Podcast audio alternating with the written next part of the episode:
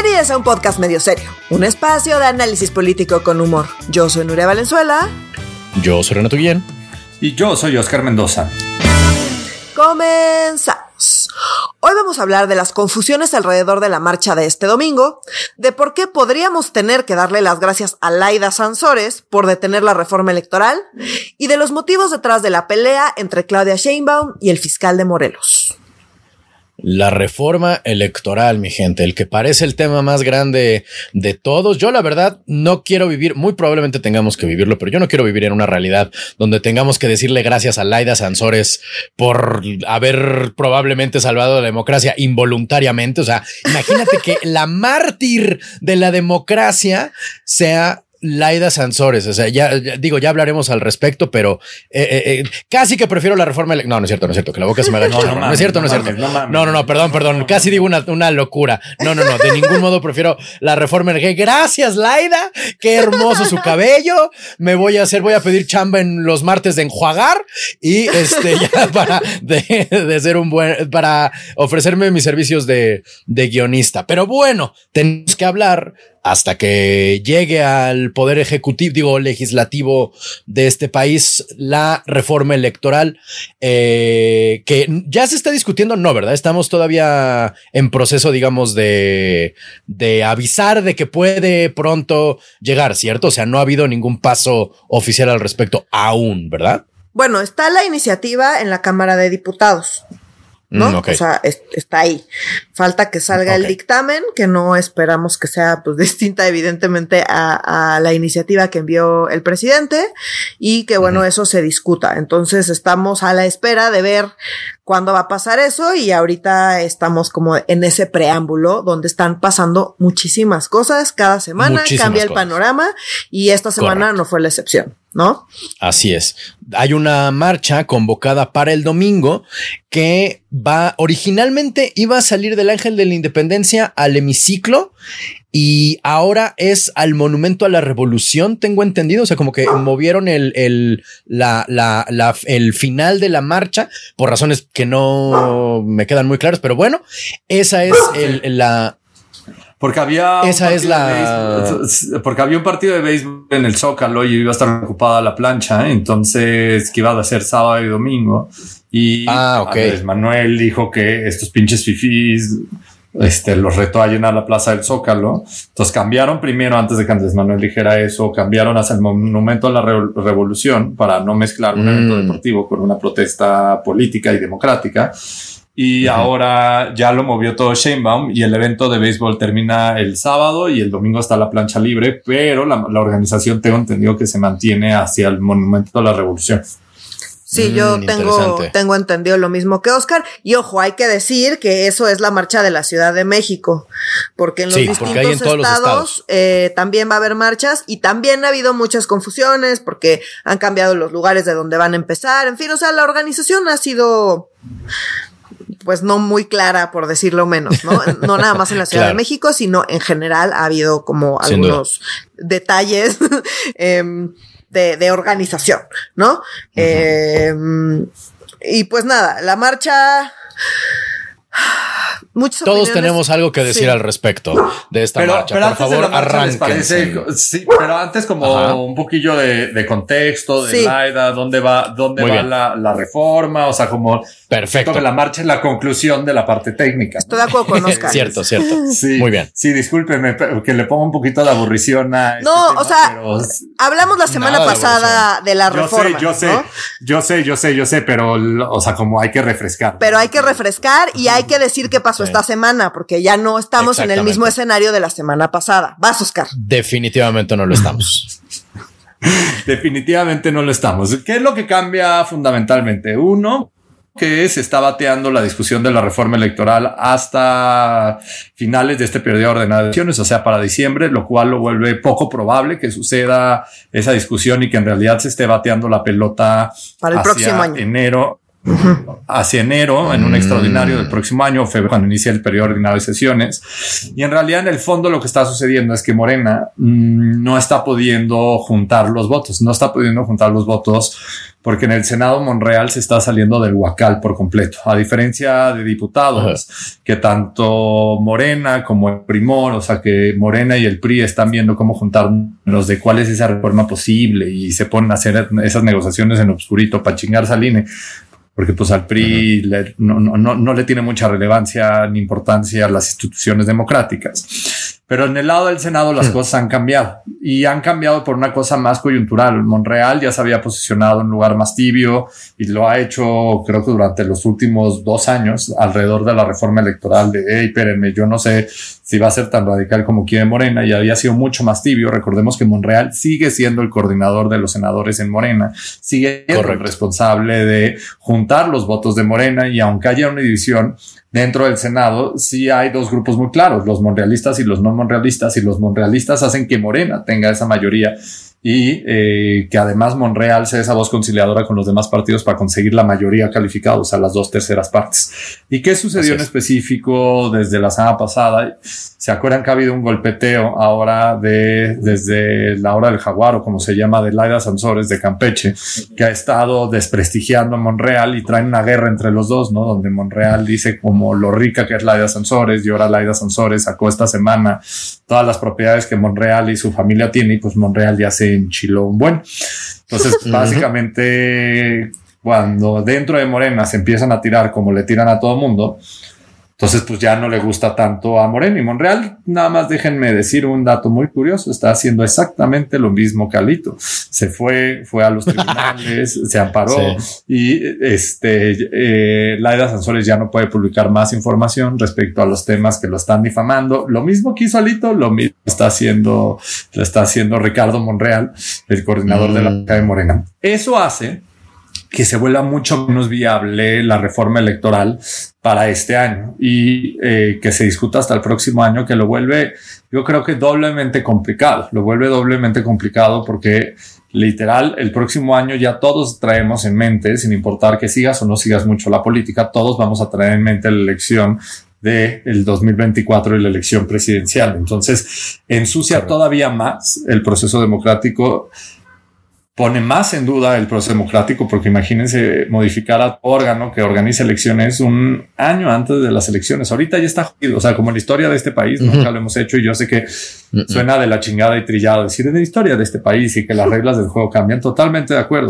Pero sí hay una constante en tema de valores democráticos y la constante es en democracias más establecidas y sólidas es el que no, no le muevas al árbitro poquitos días antes de jugar el partido. Es como pues si mm, va a jugar mañana Chivas América eh, y unos días antes la Federación Mexicana de Fútbol decide que van a cambiar las reglas, la FIFA apoya y no hay ningún problema y ahora van, dicen que ahora son solo tres jugadores de cada lado, que los jugadores pues en realidad los elige el público que va al estadio, cuál es el problema, para eso está la porra de cada uno de ellos y pues esos tres jugadores los va a elegir, los va a elegir este el pueblo, lo va a elegir a mano alzada, grito y porra, entonces ¿cuál es el problema?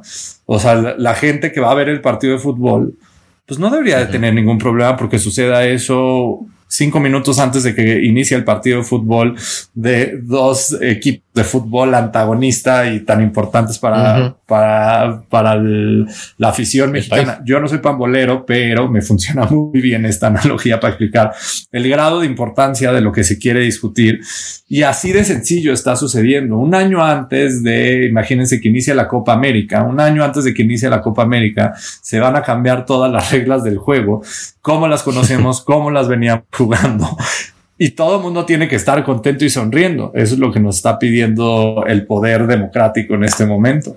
Y pues no, por eso hay tanta gente que está poniendo el grito en el cielo y no está poniendo el grito en el cielo solamente los neoliberales, ni aquellos eh, que creemos más en el valor de las instituciones, ni los fifís, lo está poniendo el grito en el cielo un montonal de gente, porque desde la presidencia se está desprestigiando una y otra vez al INE diciendo que son unos pinches fifís que no sirven de nada.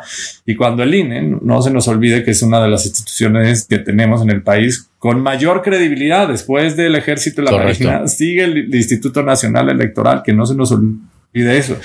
Y que las reglas que quieren imponer y que yo sé que ya lo platicaron la semana pasada, sí le dan en la madre a nuestra participación democrática. O sea, como si los árbitros electorales los elija la gente, pues pasan porque algo técnico, súper técnico, lo elige el pueblo y el pueblo, pues va a ir para donde le diga quien esté en el poder, no porque es manipulable, sino porque es algo sumamente técnico. Esa parte no se debe de consultar así de sencillo. Para eso tenemos el proceso dentro de la Cámara de Diputados como está, eh, como está establecido. Los diputados que votan a nombre del pueblo porque el pueblo los votamos, no al revés. Entonces, Claro. No voy a ahondar en temas que ya platicaron la. no, pero sí quisiera matizar un par de cosas, ¿no? Nada más, em, o sea, para que no haya confusión, no quería interrumpir a Oscar. Es como si en el partido de fútbol eh, la porra eligiera al árbitro, no a los jugadores. Ajá.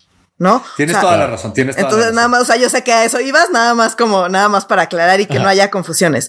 Eh, aquí quisiera matizar uno de los argumentos, que es el tema de, de, por qué eh, no es buena idea que se elija por votación popular a los árbitros.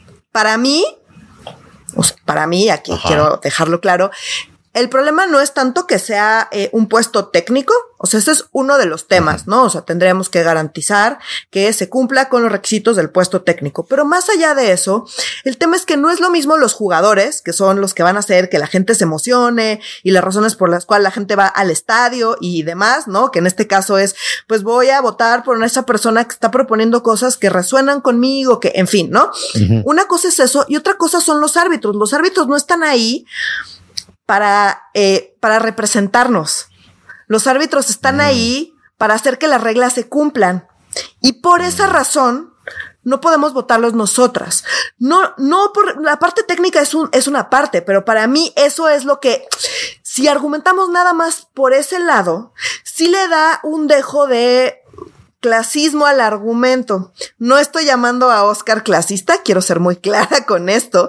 Estoy diciendo Le estás llamando a su argumento clasista. Estoy diciendo que el utilizar exclusivamente ese argumento más cosas como el pueblo está pendejo y entonces el problema con el pueblo pendejo es que no podemos dejarle las decisiones importantes, pues es un poco antidemocrático. Entonces, claro, AMLO se haga. no, no. Pero regresa justo al, ejemplo del árbitro en el fútbol. creo exacto, que funciona exacto. Bien. A llevarlo a ese nivel, creo justo. que funciona muy bien. Entonces, pues no, a ver, ojo, señor. No estamos diciendo que la gente tenga que elegir, ¿no? Que la gente no deba elegir a, eh, en este caso, los y las jugadoras, ¿no? A las personas que nos van a representar, porque sí, tienen que razonar con nosotras, tienen que representarnos, tienen que estar ahí tomando decisiones que vayan en favor de, de nuestros intereses, por eso les estamos poniendo ahí. Y si no nos cumplen, como no nos cumplió el PAN, democráticamente bajamos al PAN. Y aquí menciono al PAN en particular porque el PAN suele estar asociado con la defensa del INE. Y esto pues no es gratuito. El PAN está asociado con la defensa del INE porque el PAN fue el primer partido minoritario que pudo acceder al poder gracias a los cambios en las instituciones democráticas, gracias a justamente ese avance democrático. Entonces, pues claro, el, el, PAN fue el partido que primero se vio beneficiado de estos cambios. Y después, insisto, democráticamente quitamos al PAN del poder porque no nos convenció, como democráticamente pasa. Y llega, y llegó el siguiente, y ahorita está Morena, y si Morena llega a un punto donde ya no convence a la mayoría, no, porque esto no es que a mí me parezca, a mí no me parece, pero yo no soy la mayoría, entonces yo me tengo que aguantar en ese sentido, pues. Pero cuando llegue el momento que en toda democracia sana llega, en que Morena no convenza a la mayoría, tiene que haber mecanismos para que llegue otro partido que en su momento cuando deje de convencer baje y suba otro y así se ve la alternancia, eso es la alternancia. Y Correcto me meto todo este choro para decir, o sea, que es de ahí se agarra AMLO justamente para estar demeritando la defensa del INE. ¿No? Entonces sí creo que tenemos que tener cuidado con los argumentos que usamos, los argumentos que repetimos y, y ciertamente muchos de los líderes que están ahorita llamando a defender al INE, eh, pues luego confunden peras con manzanas y utilizan argumentos sumamente elitistas y sumamente clasistas para em, defender al INE. Entiendo también que la desesperación, cualquier argumento que se te ocurra, lo quiere sacar, ¿no? Porque como que se siente que eh, pues está, es un retroceso que sí es. La reforma es en efecto un retroceso, es importante decirlo. Setentero. Sí es, setentero, o sea, sí lo es, pues. Pero no por eso, de, o sea, se vale sacar cualquier argumento porque nos está jugando en contra. Sí, de acuerdo, y no es que la gente no pueda votar órganos técnicos, es el grado de interés que eso que esa votación implica. Exacto. Sí, vamos a poner a árbitros, que los árbitros normalmente no son las personas más populares en ningún deporte en el deporte que quieras y menos en las elecciones. O sea, porque siempre hay ganadores y perdedores. Y normalmente los perdedores le mientan la madre al árbitro. O sea, como, o sea, como regresando al partido de fútbol es muy sencillo. Siempre, eh, o sea, cuando marco no marco el lugar, puede haber errores que comete un árbitro, no se corrigen. En la democracia es similar. Y en realidad, si quieres un órgano lo más plural posible para bajar la probabilidad de que los errores de si marcó un fuera de lugar, fíjense, en el fútbol, cuando marca un fuera de lugar y no fue, se vuelve un desmadre. En la democracia no. Tienes un árbitro, que es un órgano colegiado, que son muchos, discutiendo si hay fuera o no hay fuera de lugar. Y cuando se emite una resolución por parte de ese árbitro y a alguien no le gusta, normalmente al perdedor, se va hacia el tribunal electoral. O sea, hay una instancia mientras está juzgando el partido donde puedes decirle, oye, no me gustó lo que dijo el árbitro y yo creo que es súper injusto y está súper sesgado y el tribunal electoral tiene la última palabra. Justo esas son las reglas del juego y a mí lo que me preocupa es que cuando bajamos esta discusión de un equipo, o sea, como que pues normalmente no es el más popular cuando lo bajamos a territorio y cuando vayamos a territorio que pedimos que organicemos elecciones, pero que también eh, estas elecciones que también pongamos en las elecciones, en la boleta, casi al, a los árbitros, pues yo creo que va a generar poco interés y que en realidad quien va a tener mayor capacidad de poner árbitros es aquel que tiene mayor capacidad de movilización. Hoy quien tiene mayor capacidad de movilización se llama Moreno. También el PRI, aunque esté muy desdibujado, tiene una altísima capacidad de movilización a nivel territorial.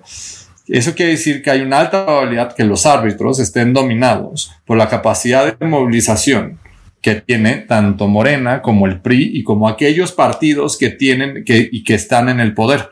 Porque al final del día, eso es lo que se llaman las redes clientelares desde el poder, uno va dando, o sea, no uno, es lo que se estila y Morena no lo ha cambiado, va dando dádivas y le va recordando a la gente como, ah, recuerda quién te trajo la beca Benito Juárez, recuerda que fue Morena. Entonces, ¿por quién vas a votar? Pues por los candidatos de Morena. Y está bien, te puede funcionar en un proceso democrático porque tú crees que ese es el tipo de personas que más te representan y que los que más te van a seguir ayudando para prosperar, completamente de acuerdo, pero esos son los jugadores, no son los árbitros. Los árbitros tenemos que asegurarnos que si sea una, una cosa, un organismo neutro.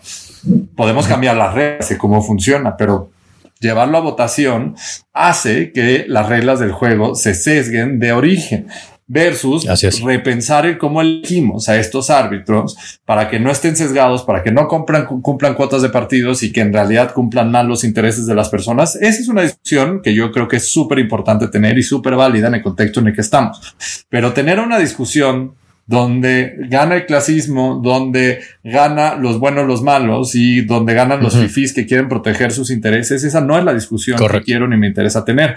Podemos tener que este órgano Hoy la mayoría cree que está cooptado por los intereses partidistas. Ok, ¿cómo lo replanteamos para asegurar la neutralidad de esos árbitros? De origen, llevar a los árbitros a que los fans lo elijan. Cualquier persona que entienda un poquito de fútbol me va a dar la razón en que eso no nos va, no va a ser un buen resultado. O sea, porque va a ganar quien tenga la porra más desmadrosa, la más violenta, o la que tenga más gente, o la que tenga la más capacidad de llevar gente al estadio. Esa es la verdad. Entonces, pero sí tengamos la discusión de cómo generar un árbitro neutro. Esa es la que yo creo que vale la pena de lo que está sucediendo. Correcto. De acuerdo. Yo ahí nada más agregaría, o sea, como corolario, eh, que si la chamba del árbitro depende de uno de los equipos, pues, ¿qué podemos esperar de ese árbitro? ¿No? O sea, si, si, si, está, si, si su chamba depende de un lado, pues no, no, no va a ser, no va a ser un, un, árbitro imparcial, ¿no? Por eso en encuentros internacionales el partido, digo, el árbitro nunca es de ninguno de los dos países que se enfrentan, aunque sean amistosos o sean del mundial. Si se enfrentan, este Croacia contra Australia, el ninguno de los, ninguno del equipo arbitral puede ser de ninguno de esos dos países, ¿sabes? Muchas veces ni siquiera el mismo continente, por eso no, estoy seguro de eso último, pero o sea, es así, o sea, justo para que no haya ese conflicto de interés del que se, del que estamos discutiendo ahorita, se tienen esas reglas. Y yo nada más quería eh, agregar. Solo quiero decir que sobre esa analogía todavía peor, porque el, árbitro no puede ser del mismo, del mismo país porque su corazoncito, pero aquí vamos allá del corazoncito, aquí va la chamba. Sí, y los intereses, y los intereses o sea, y además lo, que verdaderamente me llama la atención de tu ejemplo, Oscar, es que vivimos en un país donde la gente le pone tantísima atención al fútbol que el cambio de las reglas que propones, ya me imagino la, la, la discusión y lo, lo, o sea, si el cambio de director técnico en Pumas fue así de que corrieron ríos de tinta y que Dani Alves y que si quién va a venir, si el parejita, si no sé quién, de un director técnico, ¿sabes? O sea, la, gente que dice como, es que la gente es tonta y no sabe, ¿sabes? O sea, que no es que, el que haya sido ese tu argumento, querido Oscar, pero la gente que tiene el argumento como, es que la gente no tiene idea de lo que quiere. No has visto a dos personas en un bar discutir sobre quién es el mejor eh, futuro director técnico de los Pumas. La gente tiene unos detalles y una dice, por supuesto que tiene que regresar el Tuca, porque el Tuca taca, taca, taca, de cosas que jamás he visto ni en nuestra nuestro podcast ni en ningún otro de los detalles, ni la pasión, ni la certeza que les da a la gente lo que, el, cuál es el, el director técnico que le conviene a su equipo. Yo estoy convencido que si de pronto la Federación Mexicana de Fútbol dice, oigan, ustedes, los fanáticos van a elegir a los, a los árbitros, los mismos fanáticos dirían, ¿Qué? Por supuesto que no, cabrón. ¿Cómo, ¿Cómo, puedes haber hecho ese movimiento? ¿Sabes? Y sería, habría marchas y entonces Carlos, eh, eh, ¿cómo se llama este güey? Eh, se me olvidó su nombre del no, tal vez todos los equipos de primera división dirían, está poca madre. Y el que esté mejor y ganando en primera división diría, está poca madre. Pero ¿qué harían los de segunda división? ¿Y qué harían? Sí, no, dirían que no mamen. ¿Y qué harían los que acaban, o sea, como que pierden en los primeros, pero sí están en primera división? O sea, por ejemplo, o sea, voy a utilizar a un equipo que cuando le va bien, no mames, porque tiene una afición súper fuerte, pero cuando le va mal, como, como que se apaca, se opaca, pero eso no le quita gente. Necaxa. El Necaxa estaría bien con eso. O sea, como el Necaxa no estaría bien con estas reglas porque no le conviene. en estas reglas. Le convienen a equipos como el América, le conviene a Chivas, le conviene a Monterrey en algunos momentos pero le conviene a Pumas. Yo sí tengo la duda de Cruz Azul. ¿Le convendrá Cruz Azul? Sí, Cruz Azul no lo saqué. No, es que Cruz Azul, no, es que Cruz Azul no juega porque la democracia es laica. y también me gustaría traer a colación. Estuve revisando, no pude estar la semana pasada con ustedes, pero sí estuve. Ya ven que yo soy bien fetichista de nuestros comentarios, de lo que nos ponen. Un poco, sí. Y veo como una constante del argumento que hicieron la, semana pasada y más allá de las mentadas de madres este, generales, eh, eh, hay, un, hay un comentario que sí me gustó y que sí me gustaría atenderlo porque lo vi varias veces, pero va muy dirigido hacia Nuria, más allá de, de, ser tecnócrata, así, así lo pone. Quieren saber en específico, Mauricio Vera, tu opinión específica, Nuna, Nuria, y que quiere que lo contestes así, así. Okay, okay. Te voy a hacer la, la, pregunta como la hace Mauricio Vera, que qué opina de los sueldos de los consejeros del INE. Esa es la discusión que estaban teniendo la semana pasada. Esa es la discusión. La hemos dicho alrededor de los de los árbitros. Eh, pues que le bajen primero el sueldo a los generales y luego hablamos. Son más, es un chingo más de varo. Así es. O sea, la, discusión no es cuánto se le paga al árbitro, esa es una discusión Ajá, súper Sí, por eso, o sea, o sea quieren, hacer, quieren hacerlo gratis, lo quieren hacer pro bono, adelante. Esa no es la discusión que estamos teniendo. Esa no es la discusión técnica que estamos teniendo ni la que nos interesa tener. Me parece muy poco relevante. Pero si la quieren tener, eh, cuestionemos cuánto ganan, cuánto ganan los generales, porque son un chingo más de generales, ganan más o igual que las y los consejeros del INE y son muchos más. Es muchísimo más dinero. Entonces, si vamos a cuestionar eso, pues que le bajen el dinero a los generales y que se lo suban a los soldados y a los cabos y que no, o sea, como que se quieren meter con las lanas porque donde están las lanas no es en el INE, es más, y voy a hacer un paréntesis, no ya entraremos a eso, pero cuando ahorita que entremos al, al PEF, ahí se ve clarísimo. Entonces, si lo que te preocupa es la lana y que haya gente que esté ganando mucho dinero, pues pues cuestionemos a los generales. Y ya esa es mi respuesta, como siento que no va por ahí y que llevarlo por ahí es absurdo. Y que esa es una, lo que yo considero, o sea, estoy totalmente de acuerdo con Nuria y su respuesta, pero también creo que dentro de la, no solo de quienes están a favor, sino también de, de quienes están en contra de la reforma electoral, pero están convocando a la marcha. Uno de los, un gran error para mí es el hashtag que escogieron. Hashtag el INE no se toca, ¿no? Como si uno fuera un niño de kinder, ¿no? Casi parece que estás diciendo, diciendo como con los, con mis hijos no, ¿no? O sea, no, suena, como... un niño de kinder, suena abuso sexual. O sea, es una... Ah, claro, claro, al INE no se toca. Y segundo, hace ver como que el INE es inmejorable. Como que el INE que tenemos ahorita no solo es impoluto, es no tiene espacio para el crecimiento porque ya es perfecto. Y eso no es cierto. Ponle que lo del dinero, no, o sea, yo particularmente no estoy de acuerdo que estén ganando demasiado, pero ¿sabes qué creo que le hace falta al INE? Que apoyen las candidaturas ciudadanas de, de veras. O sea, que no, que haya una legislación para que las candidaturas mejoren y no se presten para los robos que fueron las candidaturas gigantescas, comillas ciudadanas, del Bronco, que se pudiera legislar para que los puestos no se dieran por decisiones cupulares que responden a cuotas partidistas. Ojo, ¿sabes? Eso, podría mejorar mucho. pero eso no le toca al INE. Eso no le toca al INE. El INE no tiene facultades. No, pero digo que se legisle. Ah, sí. Que se legisle. Lo que digo es que se legisle. Sí, sí, sin duda. los diputados y senadores y el INE responda a la mierda de legislación que tenemos. Antes de entrar al INE no se toca Casi es súper importante aclarar esto. O sea, el INE, pues actúa. O sea, si le dicen que el INE es el encargado de organizar las consultas populares con unas reglas muy en específico y esas reglas incluyen que cuesten cientos de millones de pesos o miles de millones de pesos, ese es el marco legal que le dieron INE. En materia de de, candidaturas ciudadanas, los partidos políticos hicieron todo lo posible para cerrarlo y hacerlo lo más imposible para que existan verdaderas candidaturas independientes y suceda lo del imbécil del jaguar. Este, o el bronco, del bronco, o el extremo de Kumamoto, que Kumamoto intentó hacer una intentó hacer una candidatura pura y lo logró, pero ya después no puede contenerlo porque no hay manera de hacer un proyecto de país o un proyecto de estado o de municipio. Con esas no reglas. Tienes un partido político.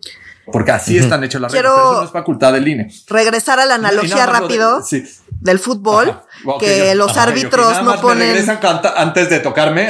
o sea, como me interesa mucho. Tú vas, tú vas, Nuria, nada más. No, nada más es un paréntesis muy rápido. Eh, es los árbitros no ponen las reglas del fútbol, solo las hacen claro, cumplir. claro.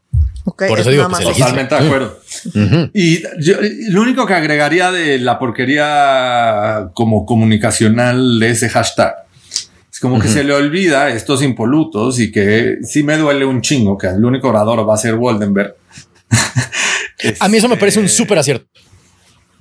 O sea, el único orador que va a ser Woldenberg, o sea, como desde ahí tienes un problema. Pero más allá de eso, que hayan permitido, como el grupo que está organizando en esto, que partamos comunicacionalmente del hecho de que la democracia es un ser inerte. O sea, todas las democracias son seres vivos y todas las instituciones son seres vivos y que se van transformando. Y por eso yo sí digo, discutamos el cómo hacer un árbitro mucho más parejo, mucho menos partidista. Yo creo que esa discusión es completamente válida.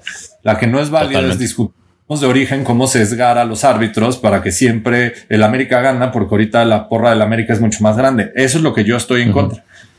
Pero que los, los las instituciones son seres vivos y las instituciones dependen de las personas que las manejan y las personas que las manejan cambian de opinión, las personas que las manejan se pueden sesgar, pero también en un sistema democrático donde hay pesos y contrapesos también se vale cambiar las reglas del juego, pero las reglas del juego tienen que cambiar para mejorar. O sea, y hay buenos ejemplos. O sea, la reforma de 2008 respondió a eh, una elección que no dio certeza, porque una elección tiene que dar certeza, que fue la de Andrés Manuel Correcto. versus Calderón. La de 2015 respondió a un tema, los vacíos democráticos que teníamos, y es uno, la reelección, que es un tema que era imposible hablar en México y que se decidió entrar al tema de la Y que por cierto están, van a matar con, con lo que están proponiendo ahorita, el tema de la reelección. Ya, sigue, sigue. De acuerdo. Y también el tema de las candidaturas ciudadanas. Esas puertas abrieron en esas reformas electorales y que pueden tener errores, pueden ser mejorables. Completamente de acuerdo. Claro. Pero no partieron en cómo sesgamos las elecciones de origen, que ese es mi gran problema con el discurso que tiene Morena y que está bien difícil combatirlo desde el atril de la presidencia donde todos los días cuando se dice algo, cuando se dice por qué se sesga, en automático es como pues, pinchos fifís intelectuales neoliberales de mierda. Y eso no es lo que estamos diciendo, es quieres discutirlo, discútelo, pero discútelo desde un lugar donde no te vas a llevar por el arco del triunfo la democracia. Aquí, eh, sí, estoy, estoy de acuerdo. Quizás solo un comentario breve, es que para mí las instituciones no deberían, o sea, justo el punto de las instituciones es que no deberían depender de las personas que las dirigen, sino de las reglas que tienen. Y por eso las reglas institucionales son tan importantes, ¿no? Y pues sí, muchos de los cambios, es más, el propio texto de la iniciativa está contradictorio, ¿no? Y, ¿En qué sentido? Um, ok, es, es uno muy específico. Eh, entonces quiero citarlo acá. va a ganar quien gane, excepto que gane cuando pierda, ¿no? O sea, así de va a ganar, gana quien gana, excepto, ajá, No, no, no, tiene más bien que ver, tiene más bien que ver con el tema de, de los plurinominales que hablábamos la semana pasada. ¿no? Ah, Recordemos que plurinominal y representación proporcional en muchos, en, en muchos sentidos se utilizan indistintamente. Entonces, habiendo dicho eso, la propia iniciativa dice, ay, las personas que están en el legislativo siempre han tenido muy, eh, muy mala fama, en particular eh, las plurinominales. Y luego se disponen a solo hacer plurinominales, nada más que les llaman representación ah, proporcional, sí. Ya. Entonces dicen, o en el mismo nombre están confundiendo. En el mismo nombre están confundiendo y el propio mm. presidente, el propio presidente ha hablado en contra de esto y es más, voy a decir, ¿Quién no está de acuerdo? Estoy citando al presidente. ¿Quién no está de acuerdo que los diputados y los senadores sean electos y que no haya ni diputados ni senadores plurinominales? Que son siempre los dirigentes o achichincles de los dirigentes y que no tienen ninguna recomendación ni los conoce la gente, pero como tienen influencias, se cuelan. Pues yo estoy de acuerdo y por eso estoy en contra de su reforma, porque su reforma propone que todas las personas en el legislativo, todas, sean de representación proporcional, es decir, que sean mm. seleccionadas por eh, las dirigencias de los partidos, que son, en palabras del presidente, los dirigentes o achichincles de los dirigentes. Claro, y que nadie los conoce y que nadie vota directamente por ellos. Y que son los que van controlando, o sea, ¿por qué? O sea, o, o, por qué Osorio Chong llegó por la vía plurinominal o por qué Manuel Bartlett. Manuel Bartlett llegó de esa manera o por qué medio gabinete llegó de esa manera. O sea, Sánchez Cordero llegó de esa manera. También lo va a poner desde el lado de la oposición porque Chertorivsky ganó cinco votos claro. En, su distrito a nivel Ni quien lo conozca. Y, es diputado. y, es, diputado. Nadie sabe escribir su nombre. Espérate, espérate. no completé, no completé esto que estaba riendo. Pero, o sea, como normalmente las cúpulas del poder, las que están más lejanas a la gente, pero que en realidad mueven los hilos del poder, están en la parte de plurinominales porque les son muy relevantes a los partidos políticos. Pero Morena, ¿por qué rayos no metió en insaculación en sus tombolitas a banda en sus listas plurinominales? Si ellos querían cambiar las reglas de juego, ellos tienen que poner el ejemplo. Y en sus listas de plurinominales, de sus 200 plurinominales, no fueron armadas vía insaculación. Fueron armadas vía una lógica política a diferencia de sus distritos de mayoría relativo, en los que no tenían la más puta idea ni compromisos políticos y alta probabilidad de perder, pues sí llegaron y pusieron ahí viene una toma en la que se escriba quien quiera y vamos a jugar a ser democráticos. ¿Quieren jugar a ser democráticos? Quiero ver que en las dos elecciones que ha participado, que han en la del 18 y en, y en la del 21, sus listas plurinominales de diputados ni de senadores incluía uno solo sacado bien circulación de, de representación este, proporcional, ni uno solo. No, insisto, en palabras del presidente, dirigentes y achichincles de los, de los dirigentes. Eso es lo único que están dejando. Eso sin contar, y ya nada más para como cerrar la parte más técnica, que bueno, la parte del Senado, que ya no entré la semana pasada, pero para completar, em, eh, la parte del Senado está también eh, problemática porque eh, son tres espacios por entidad que van a ser por representación proporcional. Eso quiere decir. ¿Tres escaños? Si tienes menos de, de 33% de la votación, no vas a conseguir. Ah, cámara. En tu estado. Entonces, pues obviamente van a quedar nada más los partidos más, más grandes. Más grandes. Wow. Está muy cabrón. A mí me, a mí lo que me duele de todo este proceso, o sea, como independientemente de el, escándalo político y antidemocrático que es el, el regreso a a un árbitro que tiene una directa eh, relación con el poder.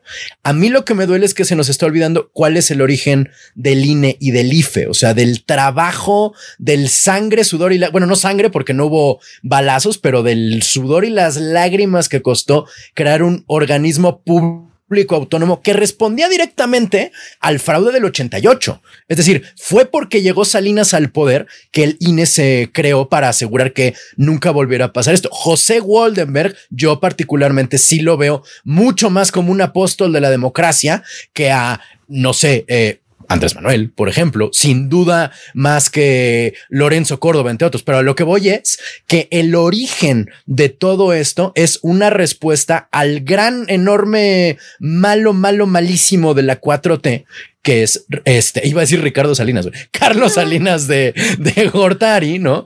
Y de cómo llegó él al poder. Fue un esfuerzo ciudadano y fue un esfuerzo muy, muy, muy, muy, muy cabrón que requirió eh, la, la, la organización, incluso de gente que ideológicamente estaban en las antípodas. O sea, los primeros consejeros del INE, unos eran miembros el PSUN, Partido Socialista Unificado de México, y otros eran justamente, como dice Nuria, del PAN más no rancio, pero sí directamente venido desde la guerra cristera, ¿sabes? Y esas personas dijeron, ok, tenemos que ponernos de acuerdo para ver cómo chingados armamos un cuerpo que nos permita una, un arbitraje, o sea, no, sé si lo neutro exista en sí mismo, perdón, me puse filosófico, pero que por lo menos no responda, ya no digas a un interés partidista, que no responda a la Secretaría de Gobernación, carajo, ¿sabes? Es del, del, lo que me, que me duele que Berto Castillo se haya muerto, pero imagínate que estuviera viva ahorita para leer a Pablo Gómez, aventarle una bola de saliva a, a José Waldenberg, que militaban en el mismo partido, hace 30 años y ahorita este, él está diciendo como, como eh, eh, eh, echándole en cara a José Waldenberg que él lo nombró Cedillo, ¿sabes? Como, como si fueran, como si no se conocieran, como si hubieran sido enemigos de toda la vida, así el coyote y el correcaminos. Y es nada más ahorita cuando no le es a Pablo Gómez recordar cuántos fueron los años de lucha y qué fue lo que costó crear un sistema, digo, un, un, este, un organismo como el INE y ahora resulta que con quien lo hizo es un asqueroso sedillista que nunca en su vida han comido juntos, no fueron a la misma universidad y no hicieron una huelga, el mismo, no, no fueron parte del, del, del sindicato de la UNAM. Toda la historia detrás de José Waldenberg y de, de Pablo Gómez es prácticamente la misma, nada más que José Waldenberg no se unió a la 4T y no tiene ahorita una conveniencia personal en cambiar por completo las metas de la lucha que tuvieron hace tres décadas. Está, está muy, muy cabrón. Oigan, en eso yo quiero, quiero hacerles una pregunta porque noto una discrepancia y quiero ver qué escuchan y qué, qué, opinan, ¿no? O sea, porque noto que Renato considera que es un acierto el que el único orador de la marcha, regresando al tema de la marcha después de este contexto, ¿no? Sea José Goldenberg. En cambio, Oscar eh, considera que eso es un error. Entonces quiero escuchar sus argumentos y después eh, les doy mi opinión. A mí me parece que es un acierto porque José Waldenberg sí estuvo ahí, ¿sabes? O sea, ponle que eh, convoque quien convoque, a la marcha izquierda, derecha, centro, Marte, Venus, Júpiter, el centro de la Tierra, la voz de José Waldenberg sí es una voz que dice, oigan, de costó un huevo llegar a donde estamos. Eh, lo que se propone es un regreso. Como, ok, ponle que José Waldenberg pueda representar esta idea de que la democracia es parte de una clase política, ¿no? Y entonces la democracia burguesa, ¿cómo es, cómo tú que eres burgués vas a ser parte? Pues sí, porque es democracia burguesa, ¿sabes? Ya sé, me estoy yendo muy al marxismo, pero dentro de, pero ni modo que dónde, ni modo que de dónde vas a sacar a la gente que se mueva para crear un órgano como el INE. Pues dentro de la clase política. Luis Carlos Ugalde estuvo casado con Lía Limón, este, el, el, la, hay, hay una consejera ahorita en el INE que también está casada con, que se casó en Guatemala con acá, nuestro buen amigo, ¿sabes? O sea,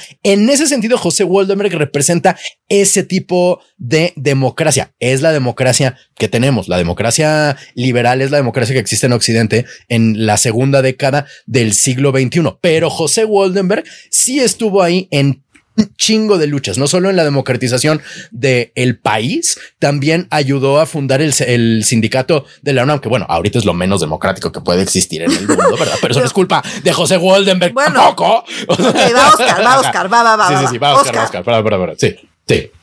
O sea, yo creo que, que solo haya un orador o siquiera... El o sea, sí, me parece de las cosas más antidemocráticas que podemos hacer. O sea, si, si nada más vas a poner uno, mejor no hubieras puesto ninguno. O sea, José Waldenberg mm. representa, tienes razón, una parte de una institución que se creó en su momento, que fue el Instituto Federal Electoral, el IFE. Este, cuando justo se sale de gobernación, tienes toda la razón, representa ese proceso, pero también representa a una pequeña parte de la, de la población que que no tiene la más, y, donde la gran mayoría de la población no tiene la más remota idea de quién chingas es Woldenberg. O sea, en su vida han mm. escuchado ese nombre, ese apellido impronunciable. Siento que no, o sea, no, y el segundo está más cabrón. de cómo defender o replantar nuestras, nuestros árbitros desde el lugar más democrático posible y quieres mm. hablar, se necesita una mayor representatividad. ¿Y qué pasa por tener una mayor representatividad? A mí me gustaría tener desde líderes de una cosa mucho más comunitaria que en realidad nosotros no los conozcamos. O sea, como mm. siento que es uno de los principales errores. Siguen hablando los mismos pinches voceros. Sigue hablando José Waldenberg, que neta lo conocemos, lo que los conocemos la historia de la democracia del país, pero que en realidad sí somos el 1% de la población que seguimos ese proceso democrático, que ese proceso democrático que en realidad no ha sacado de la pobreza más de la mitad de los mexicanos por muchas razones. Pero en realidad es una cosa súper elitista el que solo hable una persona, una persona que representa así un régimen pues más del pasado, no del futuro, representan nada del presente. Entonces a mí me parece una estrategia súper errónea en términos de comunicación y de posicionamiento y que solo le está hablando a la élite. Ese es mi otro problema. Goldenberg le habla a la élite de este mm. país, no le puede hablar a nadie más más que a la élite. Y a la élite me refiero a la élite educada, no me refiero solamente a la élite económica, a aquellos que tienen un título este, este universitario y que tuvieron que estudiar estas madres, es a los que les habla, ¿no? O sea, como me, me, mm. molesta y me estresa mucho los que han comprado su librito en Sammons, o sea, como si me estresa un montón. ¿Qué tiene, no, en serio. Que solo le habla a esas personas. Yo coincido con ah, Le habla, muy O sea, como a mí me gustaría tener oradores mucho más diversos que sí representan a distintos sectores de la sociedad y que entre esos sectores de la sociedad también esté representado una parte de Morena, porque hay una parte de Morena que ya se ha posicionado de decir como a mí me da un chingo de miedo a esta reforma que está, se está eh, promoviendo mi propio presidente y no quiero que hable el que esté en el poder. Yo quiero que hable la gente que vota por Morena también, como que la que vota por el PAN, como que la que vota por el PRI, y que mm. todos tenemos algo en común, que queremos que este país siga siendo democrático y que haya instituciones que defiendan la democracia. Y una voz única es un mensaje autoritario y me parece un súper error. Si yo hubiera podido emitir una recomendación y la mayoría quería que hablara uno de manera autoritaria, yo recomendaría que no hablaran y que mejor se contaran las historias en territorio y que saliera lo que tenga que salir. Van a salir argumentos clasistas, van a salir argumentos mucho más a ras de tierra. O sea, como como se ve la democracia, como pensamos en democracia, que no pensamos igual, no venimos de lo mismo, no tenemos las mismas preocupaciones, pero quizá en el fondo sí tenemos el mismo interés, como dice Oscar, en seguir siendo un país democrático. Y ojo, con esto no quiero decir viene la muerte de la democracia, ¿no? Pero sí quiero decir que es un retroceso en las reglas democráticas. Totalmente, totalmente. Y si estamos hablando de las reglas, o sea, como si estamos hablando de las reglas y si nos lleven, no, no, nadie está diciendo vamos a hacer Venezuela. No, no, no estamos hablando de. No, no, no. Bueno, sí hay quien lo dice, pero está equivocado. o sea, al chile. La neta, como digo una cosa, digo otra. y, sí siento que se ponen de pechito y sí me molesta mucho eso. O sea, como, y que eso es lo que me caga, me, ha molestado tanto de la oposición de este país. O sea, como el PAN sigue haciendo lo mismo, el PRI sigue haciendo lo mismo y la élite sigue haciendo lo mismo. Entonces, cuando el presidente dice que esto lo está liderando Claudio X González y, la, la mafia del poder, puta, la neta, la neta, la neta, desde afuera no tengo ningún argumento para no dar la razón. Para desmentirlo. claro, porque es cierto. porque es verdad. Eh, es Pepe Woldenberg, al cual respeto y admiro muchísimo. Pero yo lo amo muy Lo conozco yo y lo conoce cuánto porcentaje de la población. Ese no es un argumento clasista. Lo que es clasista es que hable una persona que representa tan pocas personas y que defendió tanto. Eso sí se lo doy. Pero igual podría hablar con Temo Cárdenas y yo me sentiría mucho más identificado con la voz de Cuauhtémoc Cárdenas, que sí representa una lucha social y una lucha por la democracia desde el territorio, versus el que dio la lucha desde las instituciones y que eso es el discurso que está intentando combatir Andrés Manuel. Entonces, mm. estás combatiendo con la misma pinche fórmula que no te ha funcionado durante cuatro o cinco años y lo repites una y mm. otra vez. O sea, como dónde está la originalidad de eso. Es como, ¿se acuerdan en el año 2000 la marcha por la paz cuando vimos todos con playeras de blanco que eso fue una cosa súper innovadora en su momento y que pudieron hablar un montón de gente como alrededor de la paz y de, o sea, como de paren la inseguridad. ¿Por qué fue exitoso? Porque hubo muchas voces alrededor de estos, no era una sola. O cuando en los movimientos en temas de seguridad, de paz y de pacificación del país, no tienes una sola voz, no es solo Sicilia hablando en el país, no solo son los Levarón, no solo, no solo son las Wallace, porque también existen estas personas rarísimas, ¿no? O sea, como. O sea, por favor, no digas groserías, este, Oscar. Pero hay más de una voz defendiendo y exigiendo nuestro derecho a vivir en paz.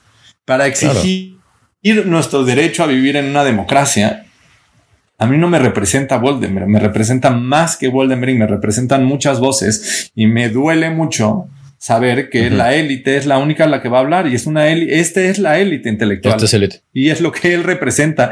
Y además quien dio la lucha desde las instituciones se lo reconozco.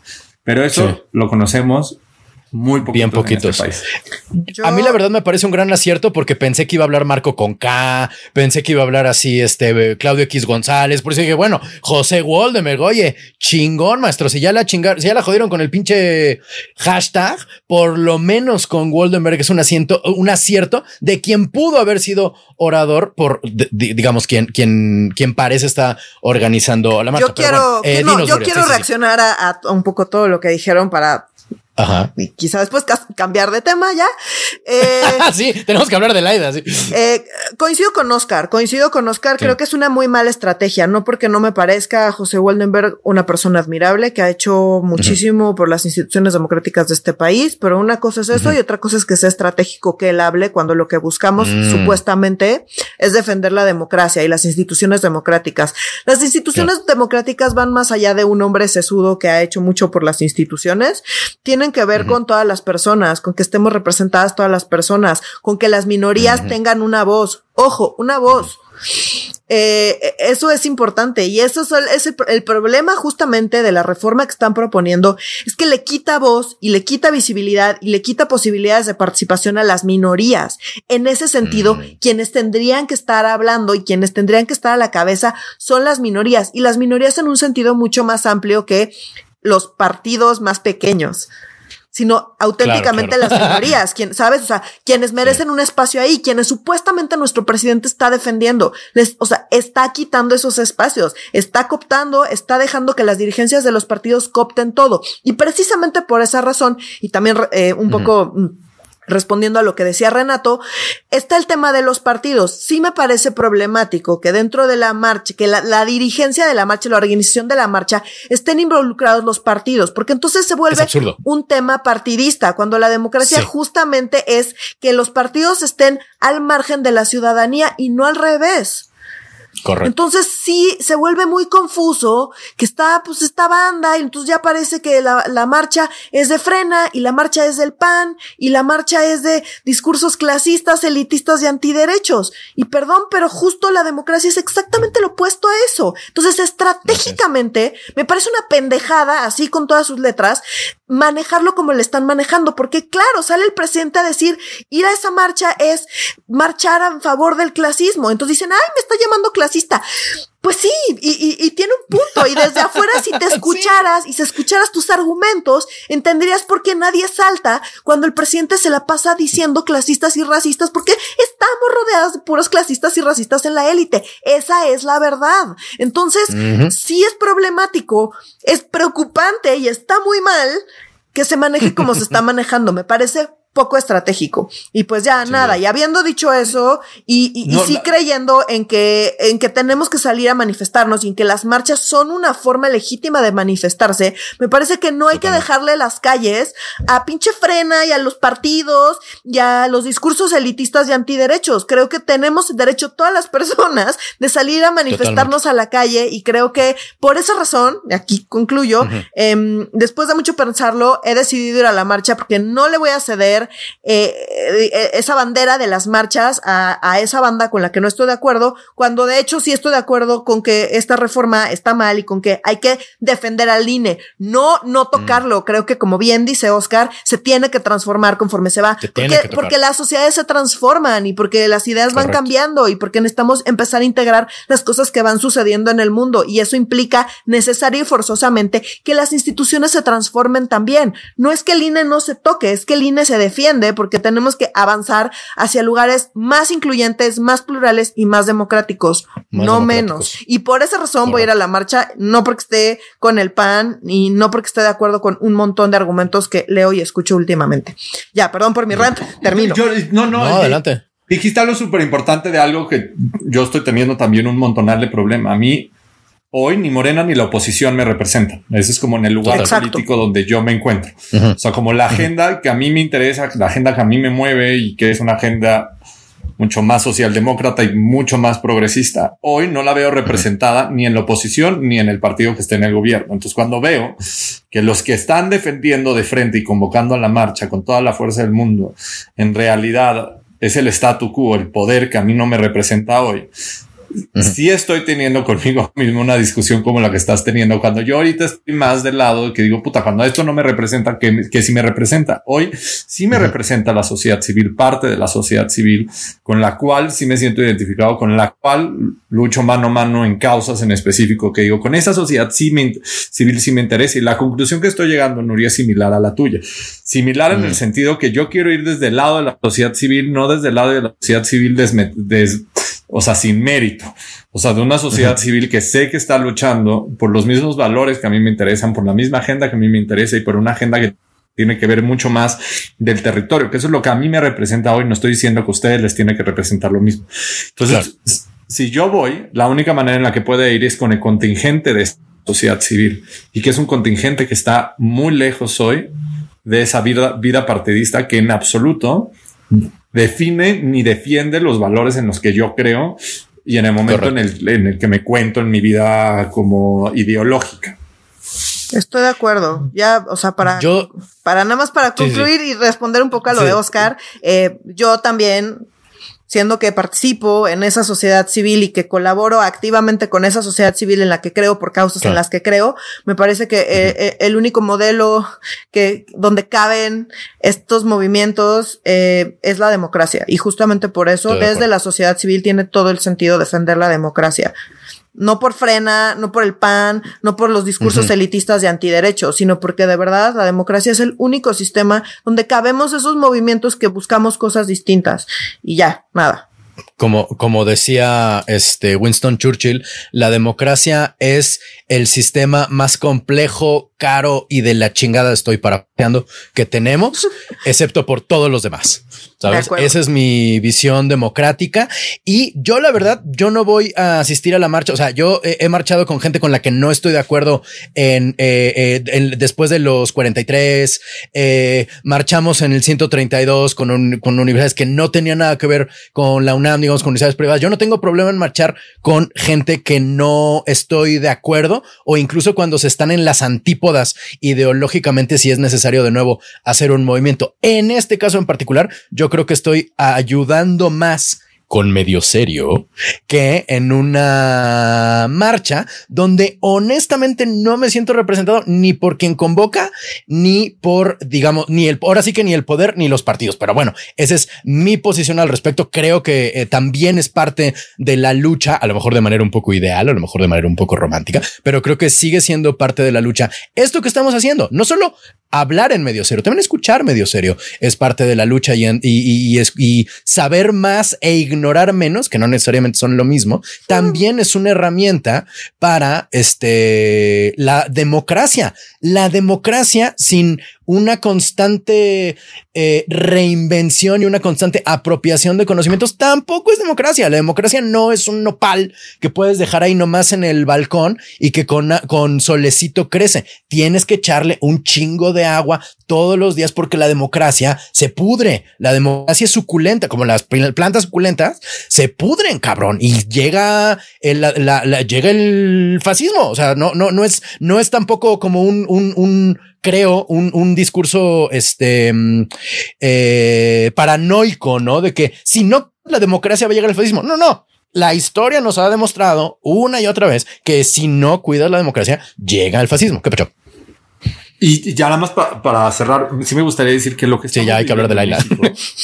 No, no, no, no, de lo que, lo que estamos viendo en México, esto es muy importante, Renato. Lo que estamos viviendo en México no es exclusivo de México no, se ni está peleando en todo el mundo. Se está peleando en Brasil, se está peleando en Nicaragua, en Estados Unidos. se está peleando en Venezuela, se está peleando en Argentina, se está peleando en Estados Unidos, se está peleando en todo el mundo. No es una cosa que está pasando en México. El mundo está polarizado, el mundo está en los extremos desde antes de la pandemia. Desde antes de la pandemia, muchas democracias establecidas, mucho más sólidas que la mexicana, están poniendo en duda los valores democráticos y están poniendo en duda en decir como si será que la democracia es lo que más nos funciona como sociedad. Polonia, eh. desde antes de la, desde antes de la pandemia. No, o sea, esto es una discusión que llevamos teniendo varios años, nada más que estamos viviendo como una de las primeras culminaciones y en México donde se está atacando directamente como esa institución que debería de defender estos valores como democráticos que para nosotros nos resultan tan importantes, pero no es típico de México, no es exclusivo de México. Esto está sucediendo en muchos lugares del mundo que se están intentando cambiar las reglas del, juego y se están intentando cambiar a los árbitros en específico. Y los árbitros pues, son los que implementan las reglas del juego. Entonces, eso sí me es muy importante decir que tampoco somos tan originales. Ah, no, no, no, no. Totalmente no. Pero bueno, rápido, mi gente, porque ahora sí nos clavamos bastante en este tema para sorpresa de absolutamente nadie. Este, cuéntanos, querida Nuria. cuéntanos, por favor, querida Nuria, ¿por qué podríamos deberle a Laida Sansores of All People el que esta reforma electrónica, es decir, esta reforma eh, electoral puede que sea gracias a ella indirectamente que no pase. ¿Cómo está ese probable escenario dentro del futuro eh, nacional? Pues nada, tiene que ver con lo que decía Oscar al principio, ¿no? Y es este cambio con eh, Monreal. Entonces, Monreal está mm. peleado con Laida Sansores. Laida Sansores sacó, como bien sea Oscar, eh, pues esta nota y los audios y no sé qué, y su riqueza familiar y van dimes y diretes. El tema es el siguiente, políticamente es el siguiente, esta es la traducción.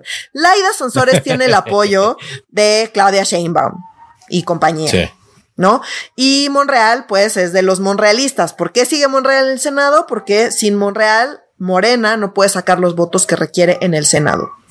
Entonces, ayer Monreal de una conferencia de prensa de más de una hora, que yo me aventé completita porque se puso buena, amigos.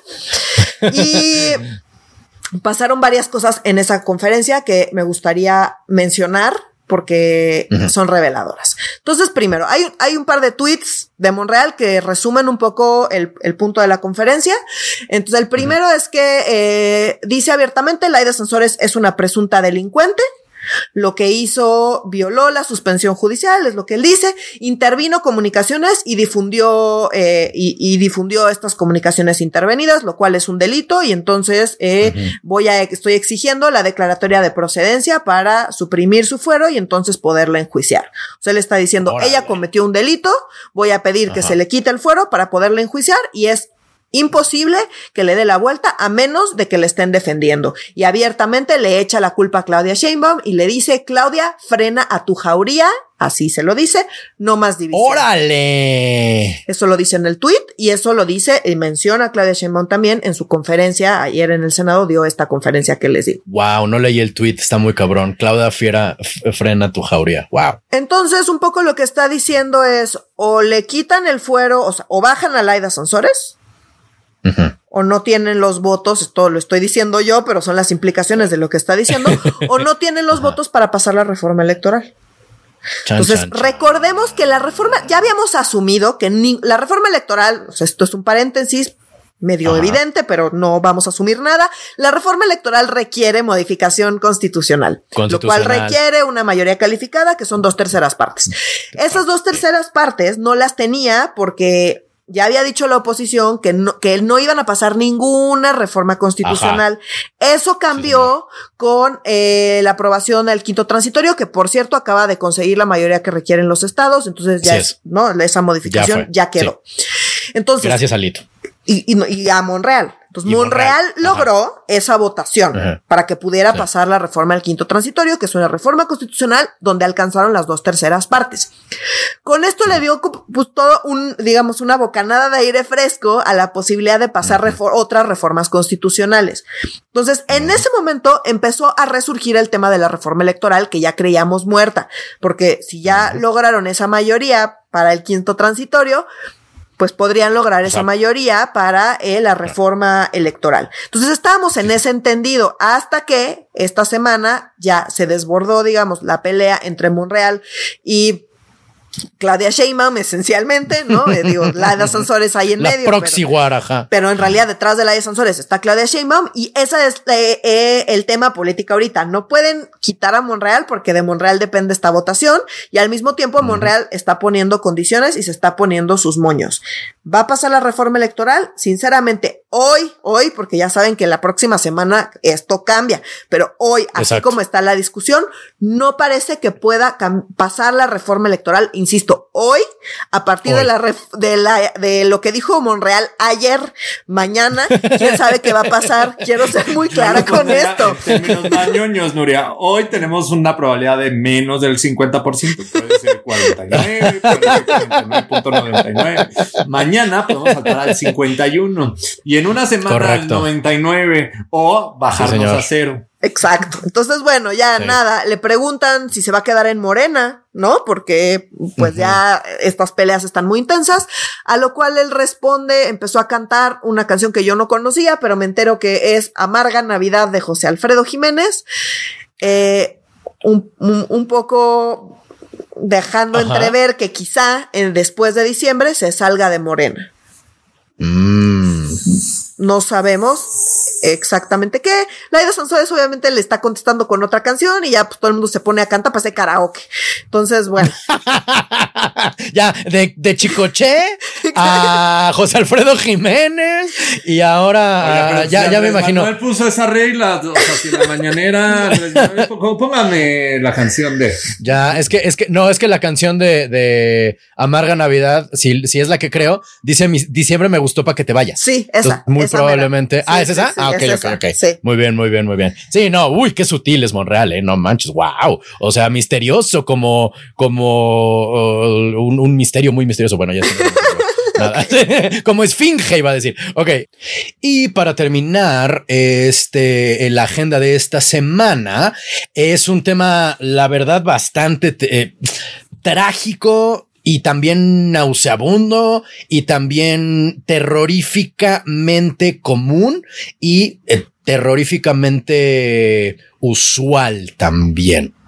Por desgracia, tenemos que hablar del enfrentamiento entre la jefa de gobierno Claudia Sheinbaum y Uriel Carmona, quien es fiscal de Morelos a causa de un, pues un feminicidio eh, bastante sonado, bastante mediático, pero que eh, tiene implicaciones también políticas, ¿verdad, querida Nuria? Sí, así es. Aquí hay, hay varias anotaciones que quisiera hacer. No quiero hablar del caso porque Hmm. Porque me parece que ese no es el punto, ¿no? Eh, nada, primero quiero hablar de la enorme, inmensa impunidad que hay sobre, en general, los homicidios, en general los casos, en eh. general la, la, justicia y el trabajo de las fiscalías en general. En general. Entonces, eh, sale este caso que como muchos casos, tiene un mal manejo por parte de la Fiscalía de Morelos. ¿No? Dejémoslo así, como el de la, Ciudad de México tiene también mal manejo, en fin, o sea, no es como que sea, ¿no? Y todo el país, o sea, no es un tema de una fiscalía o no una fiscalía. Y sale Claudia Sheinbaum, perdón, pero utilizando este caso y, y, haciendo como que en la Ciudad de México sí se hacen las cosas bien y como queriéndole enmendar la plana y diciendo, miren cómo acá sí hacemos, miren cómo acá no hay impunidad. Y perdón, pero las cifras eh, nos, nos indican otra cosa. Entonces me parece, me parece insultante que utilicen un caso de feminicidio para políticamente para pararse el cuello. Y aquí quiero hacer una aclaración. Se viene el 25N. El 25N, quizá quienes no estén en la agenda, eh, en las agendas feministas, no, no, lo tengan tan en, en, el radar, pero el 25 de noviembre es el día para em, en contra de la violencia, ¿no? En contra de las mujeres, pues.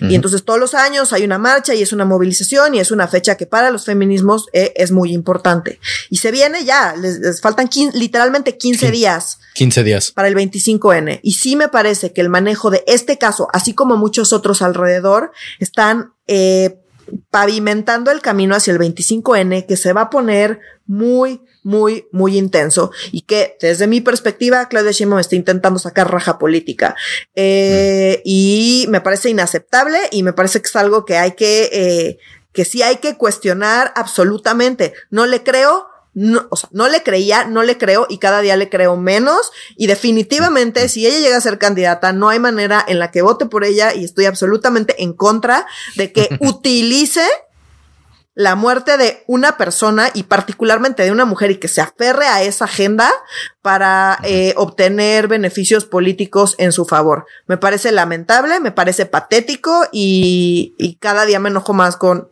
la jefa de gobierno con la, con la que desafortunadamente voté y porque vivimos en un país democrático, eh, puedo retirar ese apoyo porque me parece que eh, es absolutamente inaceptable lo que está haciendo. Y nada, nada más quiero, lo digo para que miren con desde esa óptica todas las noticias que se vienen y escúchenme los próximos 15 días sobre temas de violencia en contra de las mujeres porque están pavimentando justamente el camino hacia el 25 de noviembre, donde también vamos a salir a marchar. y no solo está jalando agua para su molino. Ay, perdón que de Oscar vas. Sí, no, nada más me gustaría decir una cosa, adicionar algo que, siento que faltó. ¿Hay un uso político de la información y de la procuración de justicia? Sí. Completamente inaceptable lo que hizo la Fiscalía de Morelos. Sí. sí. O sea, y no voy a hablar del caso. O sea, sí, sí, sí, no, pero de acuerdo contigo. sí, lo que hizo la Fiscalía de Morelos es la representación de la mierda de fiscalías que tenemos en todo el país y que la Ciudad de México ahorita lo está haciendo un poquito mejor. Eso no quiere decir que vamos mejor en temas de violencia contra las mujeres. No es cierto. La fiscalía, recuerdan, solo abre carpetas de investigación, judicializa los casos, el Ministerio Público los lleva del juez. Eso no quiere decir que estamos teniendo mayor éxito y que ese éxito significa una baja en tu tasa de impunidad o en tu tasa de homicidios contra las mujeres o de feminicidios. Eso no está sucediendo es total y completamente inaceptable y vergonzoso lo que hizo la Fiscalía del Estado de Morelos. Y, me, y hoy estoy utilizando mucho esto porque es que me cuesta trabajo, como que eso no sea la pinche discusión. En cualquier otra democracia, el fiscal de Morelos tendría que renunciar por la pendejada que acaba de hacer y lo que hizo. Y el, grado de ineptitud técnica o de corrupción o de imbecilidad, como ustedes lo quieran llamar. Tendría que renunciar, pero esa no es la discusión. La discusión es una discusión política por lo que está diciendo Nurio. Entonces, aprovechemos las, los errores, estupideces e imbecilidades de un fiscal que tiene la responsabilidad de comunicarle al público en general sobre la integración de la carpeta de investigación y cómo se va a judicializar la muerte de una persona o no judicializar, porque cuando dice que alguien murió por broncoaspiración por el alcohol, pues no hay mucho que No es un homicidio. Eso, ajá, entonces no hay nada que judicializar. Eso es lo que estaba diciendo en el film. Y cuando lo toma la fiscal de la Ciudad de México, Ernestina Godoy, y se dan cuenta que no hicieron ni la necropsia básica, o sea, lo básico, o sea, como la mujer estaba golpeada por todos pinches lados.